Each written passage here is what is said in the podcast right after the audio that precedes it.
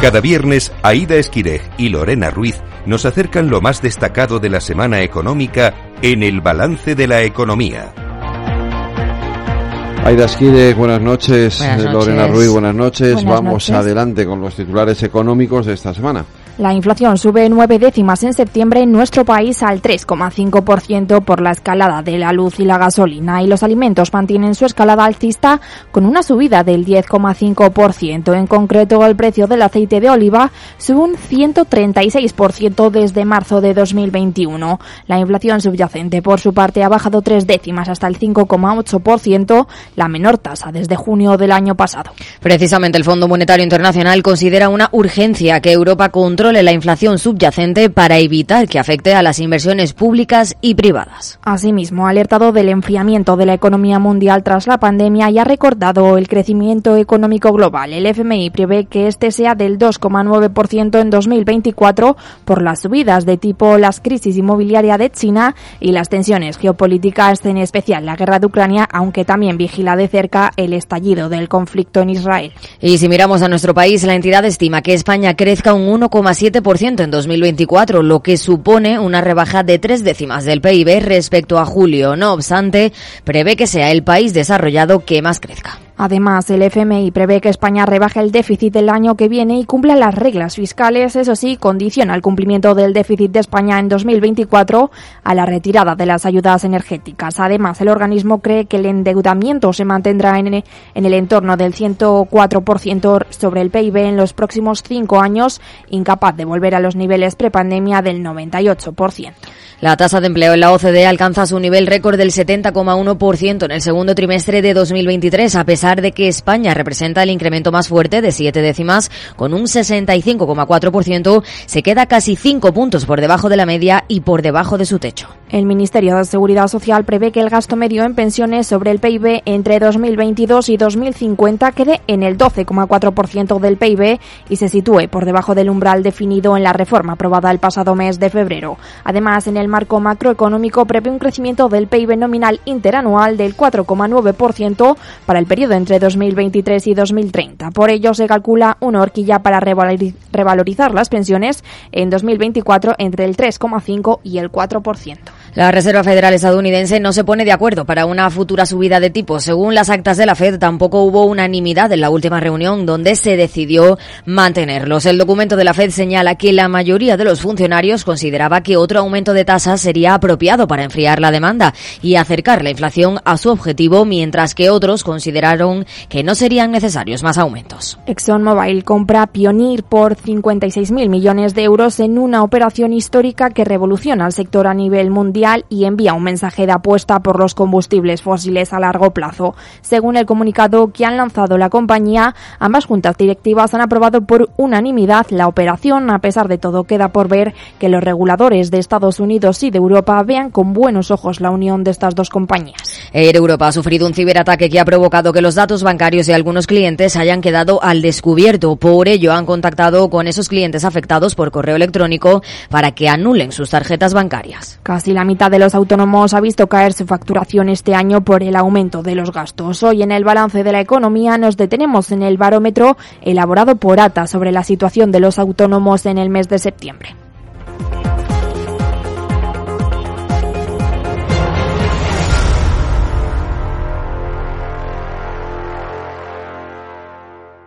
La Federación Nacional de Asociaciones de Trabajadores Autónomos ha elaborado el eh, decimonoveno barómetro de la situación de los autónomos de septiembre de 2023. Hablamos con Celia Ferrero, vicepresidenta de ATA. Buenas tardes.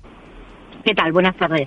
Bueno, según este barómetro, los 3,3 millones de autónomos eh, que hay en nuestro país no perciben mejoría. No, es cierto. A ver, solo uno de cada tres está percibiendo cierta mejoría con respecto al año pasado, pero son dos de cada tres que se han mantenido igual o incluso han empeorado su situación. ¿Y cuáles son las razones principales? ¿Qué es lo que más está afectando? Pues eh, todos, eh, de alguna forma, lo que están diciendo es que la subida de los costes, de forma generalizada, ya sea por cotizaciones, impuestos, pero también todo ese encarecimiento de materias primas y todos los costes energéticos están haciendo muchísima mella en el colectivo de autónomos y hoy en día tenemos en cuenta que su facturación media solo se ha elevado un 11% mientras que la media de costes está subiendo por encima del 23%. Bueno, entre, entre las razones, eh, bueno, um, aparte de las que comentas, escalada de los precios, desabastecimiento de materias primas, encarecimiento de la energía, subida de los tipos, aparte de los que has comentado y esto, no sé si os han mencionado algún que otro problema como los principales a los que tienen que hacer frente. Bueno, sí, yo creo, yo creo que aquí eh, estamos ante varias cosas, ¿no? En primer lugar, que estamos eh, ante una transformación, eh, transformación no solo digital, eh, sino también energética, desde el punto de vista de que imponen nuevas reglas para los negocios y muchas más trabas administrativas. Su relación con la administración cada vez es más compleja, conlleva más coste porque en general los autónomos tienen que recurrir a terceros para poder cumplir con todos esos nuevos requisitos y, yo creo que, que, eso es uno de los grandes problemas, más allá del propio endurecimiento al crédito, como se ha mencionado antes, por el tema de los tipos, etcétera, en el cual muchos autónomos están teniendo ya problemas para la financiación. Del 35% de los autónomos que han acudido a una entidad financiera, eh, digamos que la mitad ha visto sus condiciones endurecidas para acceder al crédito y muchos están en mora, empiezan a estar en mora ya porque no tienen la suficiente liquidez para hacer frente. Más allá del hecho que tenemos sectores en los cuales estamos viendo problemas de cubrir las vacantes, ¿no? Como puede ser en el caso de la hostelería o como puede ser en el caso de la agricultura, donde está habiendo muchos problemas para encontrar personal que les pueda ayudar. Todo eso está encareciendo eh, no solo los costes de personal, sino eh, la propia tramitación y búsqueda de ese personal que al final solo viene a aumentar el incremento de costes generalizados que está dando en esta tormenta perfecta en la cual eh, se, están, eh, se están viendo inmersos pymes y autónomos. Eh, hemos mencionado los tipos de interés que influyen en la financiación de la que dependen muchos autónomos. ¿Qué han dicho sobre este asunto? Bueno, yo creo que el tema de los tipos al final no solo afecta, hay que tener en cuenta que el autónomo es en parte empresario, pero en parte también particular, y entonces les afecta desde el punto de vista ya no solo como particulares, porque muchos autónomos en el fondo van a buscar financiación dentro de su propio entorno, entonces eso conlleva también un riesgo, pero aparte de eso, la financiación, vamos a decir, más formal, también esos tipos les, se les está encareciendo, por ejemplo, en los en, temas de alquileres de local, en los cuales dependen directamente de un propietario que a lo mejor ha visto su hipoteca subir y por tanto está reflejando en el autónomo esas subidas en el alquiler de los locales. Em, con respecto a los créditos, pues evidentemente están viendo aumentados sus créditos cuando han comprado ciertos materiales o cierta maquinaria a crédito y todo eso está conllevando, pues eso, que muchos autónomos en una situación muy compleja desde el punto de vista de financiación ahora mismo. Has mencionado los alquileres. ¿Han notado un incremento también en este gasto en concreto? Sí, especialmente los alquileres de locales, que hay que tener en cuenta que en las medidas que se tomaron y sobre todo en algunas leyes que se están poniendo en, en, marcha para defender al, al, inquilino, muchas veces se ha obviado por completo a los autónomos, que también tienen locales y que efectivamente también necesitan ayudas para poder seguir eh, pues pudiendo asumir los costes que tiene el tener un alquiler o una nave industrial o, muchos otros otros materiales, vehículos, etcétera, que también muchas veces están dependiendo de créditos, ¿no? Hay autónomos que abren sus negocios sabiendo que esto les va a costar dinero. Eh, sí, cada vez menos, porque la verdad es que lo que estamos viendo desde hace tiempo es una pérdida de dinamismo emprendedor, porque es evidente que los costes estructurales de inicio de la actividad cada vez son más elevados entonces, si no hay un colchón de inicio, ya la gente no se atreve tanto.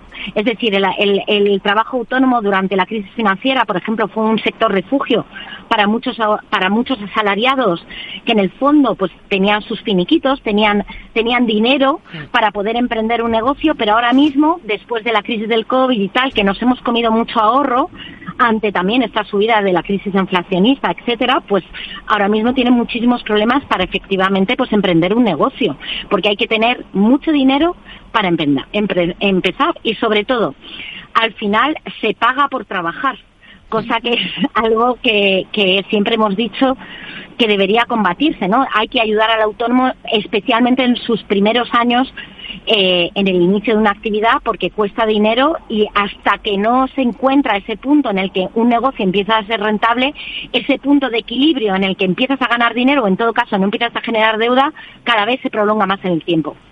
Y si hablamos, si seguimos hablando de gastos, ¿han notado los autónomos que pagan más impuestos y más cotizaciones? Sí, sobre todo más cotizaciones. Hay que tener en cuenta que independientemente de que hubiese una reforma del RETA pactada, eh, en, el, en el primer año del, de, este reta se subió a traición, vamos a decirlo así, las bases en un 8,4%, que no tenía nada que ver con lo que se había pactado dentro de la reforma, con lo cual lo que estamos viendo es que han subido las cotizaciones y todo, y todo apunta a que van a subir aún más, porque se está hablando de una subida otra vez de las pensiones del 4%, que se incrementará las bases, la subida del salario mínimo no solo aumenta los costes laborales, sino que también aumentan las bases, con lo cual lo que nos, le estamos viendo en el futuro también es un aumento de cotizaciones que no sabemos si muchos autónomos van a poder asumir, dado todas las cicatrices y los efectos acumulativos que han tenido las diferentes crisis y las diferentes reformas. Has mencionado el RETA. ¿Qué piensan en este barómetro los autónomos de esa reforma en concreto? Bueno, yo creo, yo, creo que, que, el RETA, eh, em, muchos autónomos, solo 500.000 por ahora realmente han cambiado su base con respecto a sus rendimientos. Eso nos hace pensar en dos cosas. O bien que hay muchos autónomos que están esperando a la regularización, es decir, qué se producirá en 2024, una vez cerrado el ejercicio y la campaña de renta con respecto a 2023. Y también hay muchos autónomos que evidentemente estás a, la espera de cómo va a ir este, este último trimestre, ¿no? Para saber exactamente dónde están sus ingresos para, para situarse en esa tabla de 15 tramos que se pactó en el reto. ¿Y el aumento de gastos del que venías hablando se ha traducido en una subida de los precios de los productos o de los servicios? Bueno, el 35% de los autónomos declara haber tenido que subir precios para poder enfrentar esos gastos. Aún así, son muy pocos. Es decir, están repercutiendo mucho sobre sus márgenes y sobre sus beneficios la subida de costes. ¿Por qué? Porque si no, no dejan de ser competitivos. La gran empresa tiene, tiene capacidad de tener economías de escala, cosa que el pequeño no puede hacer. Y por tanto, al final siempre se repercute sobre sus márgenes. Entonces, no puede ser competitivo. Hemos hablado de costes. En este barómetro también el 33% afirma que su facturación ha aumentado, pero ¿el porcentaje restante ha visto reducida su facturación? Háblame de, números. A ver, en, este caso, en este caso dentro de, de los que de los hay muchos que se han quedado igual, es decir, que no han visto una mejora. ¿Vale? Sí que es cierto que hay eh, una parte que ha decrecido, pero esa parte cada vez se hace más importante con respecto al, al, otro barómetro, es decir, antes era un 1 con un 1 sobre 4 y ahora está un poquito más, ¿no? Entonces yo creo, yo creo que sí que estamos viendo un empeoramiento de la situación de los autónomos, eh, independientemente de que todavía hay un grueso que se mantiene igual, pero sobre todo que solo un 33% ha mejorado su facturación y eso viene en sectores muy concretos, que no suelen ser los sectores tradicionales donde está el autónomo. Estamos viendo una crisis. estamos viendo una crisis estructural muy fuerte en el comercio, estamos viendo un problema en la hostelería precisamente porque no hay personal y el personal es esencial para poder facturar más.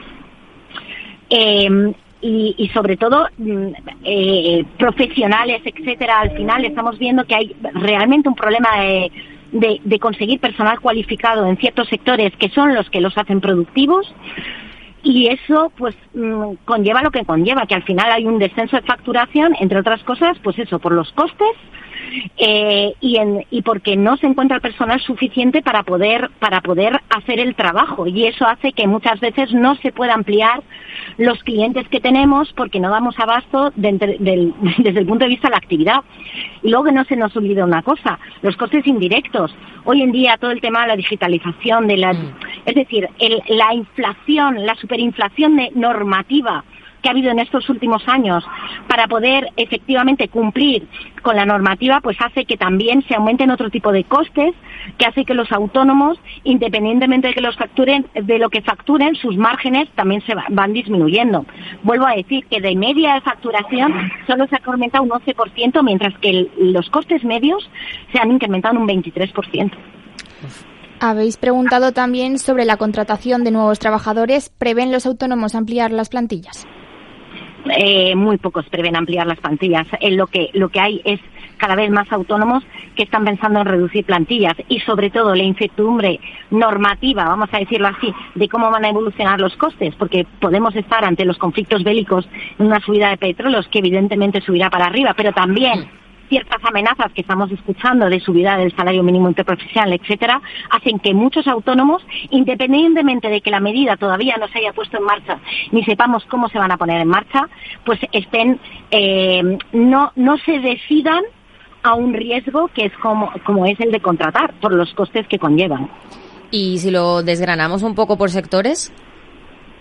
Bueno, yo creo que aquí eh, efectivamente hay ciertos sectores el sector de la agricultura, como puede ser el sector el sector de la de, la hostelería, cierto comercio, pero también hay que pensar el sector de la dependencia, es decir, la gente la, la gente que se dedica a cuidar a otros y, que viven de los pensionistas, vamos a decirlo así. Hay un salario mínimo interprofesional, una subida, pues directamente conlleva un, gran problema. Entonces, hay muchas personas que trabajan dentro de los sectores de los servicios sociales o la dependencia que efectivamente están muy afectados. Claro, estabas hablando de que uno de los aspectos que afecta mucho a los autónomos es el aumento de la subida del salario mínimo. Por eso también habéis preguntado si tienen algún trabajador vinculado al, al salario mínimo interprofesional. Claro, en, e, en, ese momento lo que vemos es que hay una gran mayoría de autónomos que tienen trabajadores y específicamente en estos sectores que os he comentado. Estamos además en una situación política de mucha incertidumbre, esperando la fecha de otra investidura. ¿Afecta esto a los trabajadores por cuenta propia?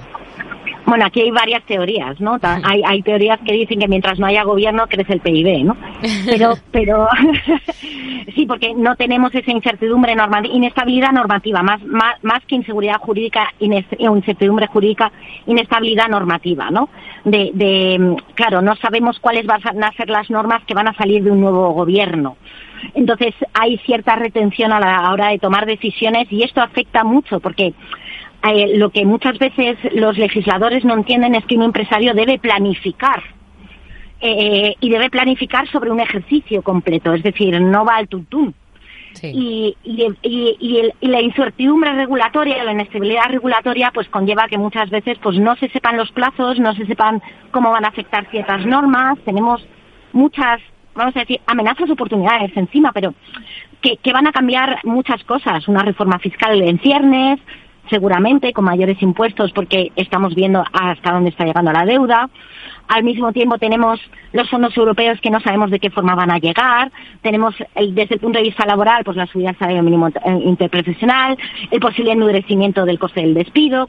Hay muchas cosas encima de la mesa que no sabemos cuándo van a llegar, pero que impiden que ante esa incertidumbre se tomen decisiones arriesgadas.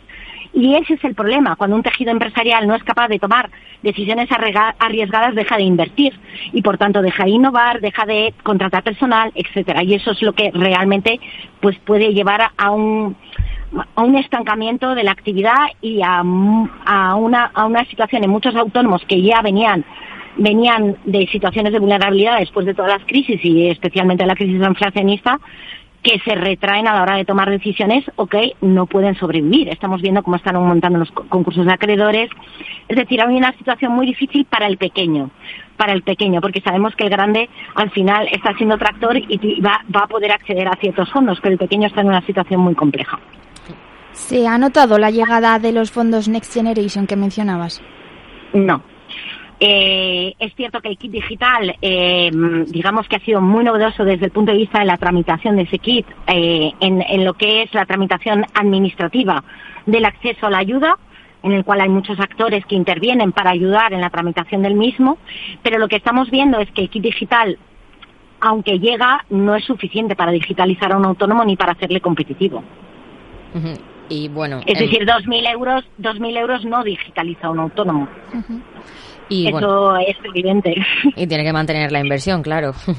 Efectivamente, y tiene que mantener la inversión en el tiempo y luego tiene que tener una persona que esté a su lado apoyando de cómo usar bien esa tecnología. No vale solo con instalarla, hay que usarla. Es decir, ¿cuántas apps tenemos todos que las tenemos instaladas y que no usamos? Pues es un poco lo mismo.